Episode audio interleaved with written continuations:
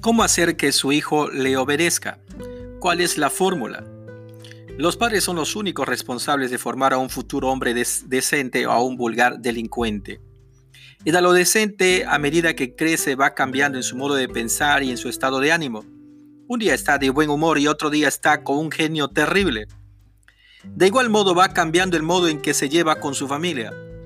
De pronto empieza a discutir con sus padres, se avergüenza de ellos, desobedece, empieza a interesarse más en la ropa de marca, piensa más independientemente y pasa más tiempo solo. Esto es cuando, aquí es cuando más se requiere recordarle las reglas del hogar para que no se le olvide. A los padres nos gustaría que nuestros hijos hablen respetuosamente al profesor de la escuela, que eviten los grupos de pandillas, se lleven bien con los otros chicos en vez de pelear, que mantengan su habitación limpia, que su cama esté tendida, sus ropas acomodadas y que vayan a descansar a la hora, así como se levanten temprano, sin olvidarse de hacer su tarea escolar. Pero para que esto suceda, repito, necesitamos mantener frescas las reglas y las responsabilidades.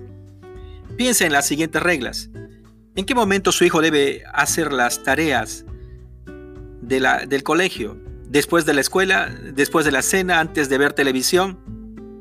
¿En qué momento su hijo debe estar en casa para la cena? O si no cenan juntos, ¿a qué hora se supone que debe estar en la casa por la noche? ¿A qué hora su hijo debe acostarse durante los días de la escuela? ¿A las 9? ¿A las 10 de la noche? No dudes en establecer reglas y señalar las responsabilidades.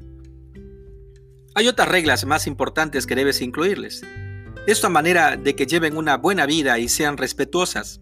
Estas son no mentir, no robar, no contestar de mala manera, no insultar ni pelearse entre hermanos.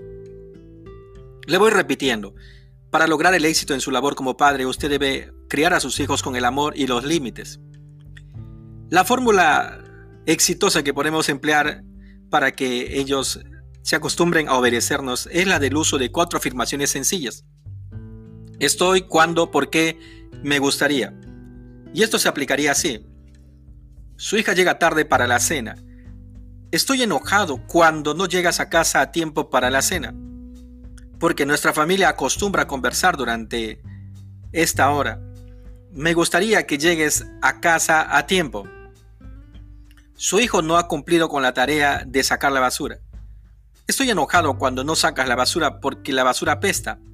Me gustaría que lo saques en este momento.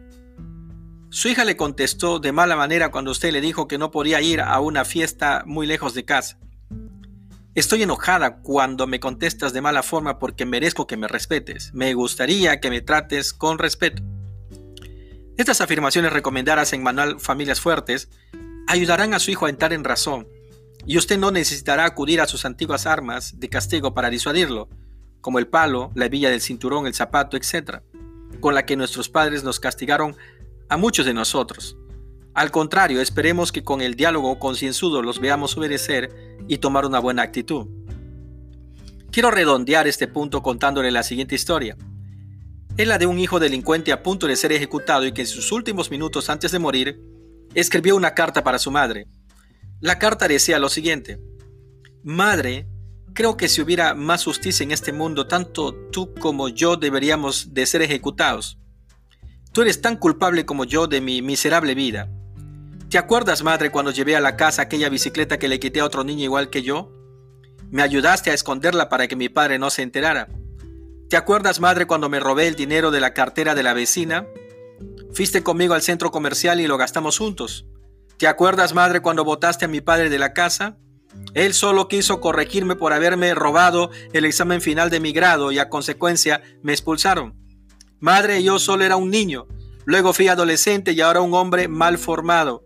Era solo un niño inocente que necesitaba corrección y no consentimiento. Te perdono y solo te pido que le hagas llegar esta reflexión a todos los padres del mundo, que sepan que ellos son los únicos responsables de formar a un hombre decente o a un vulgar delincuente. Gracias Madre por darme la vida y gracias también por ayudarme a perderla. Firma tu hijo, el delincuente.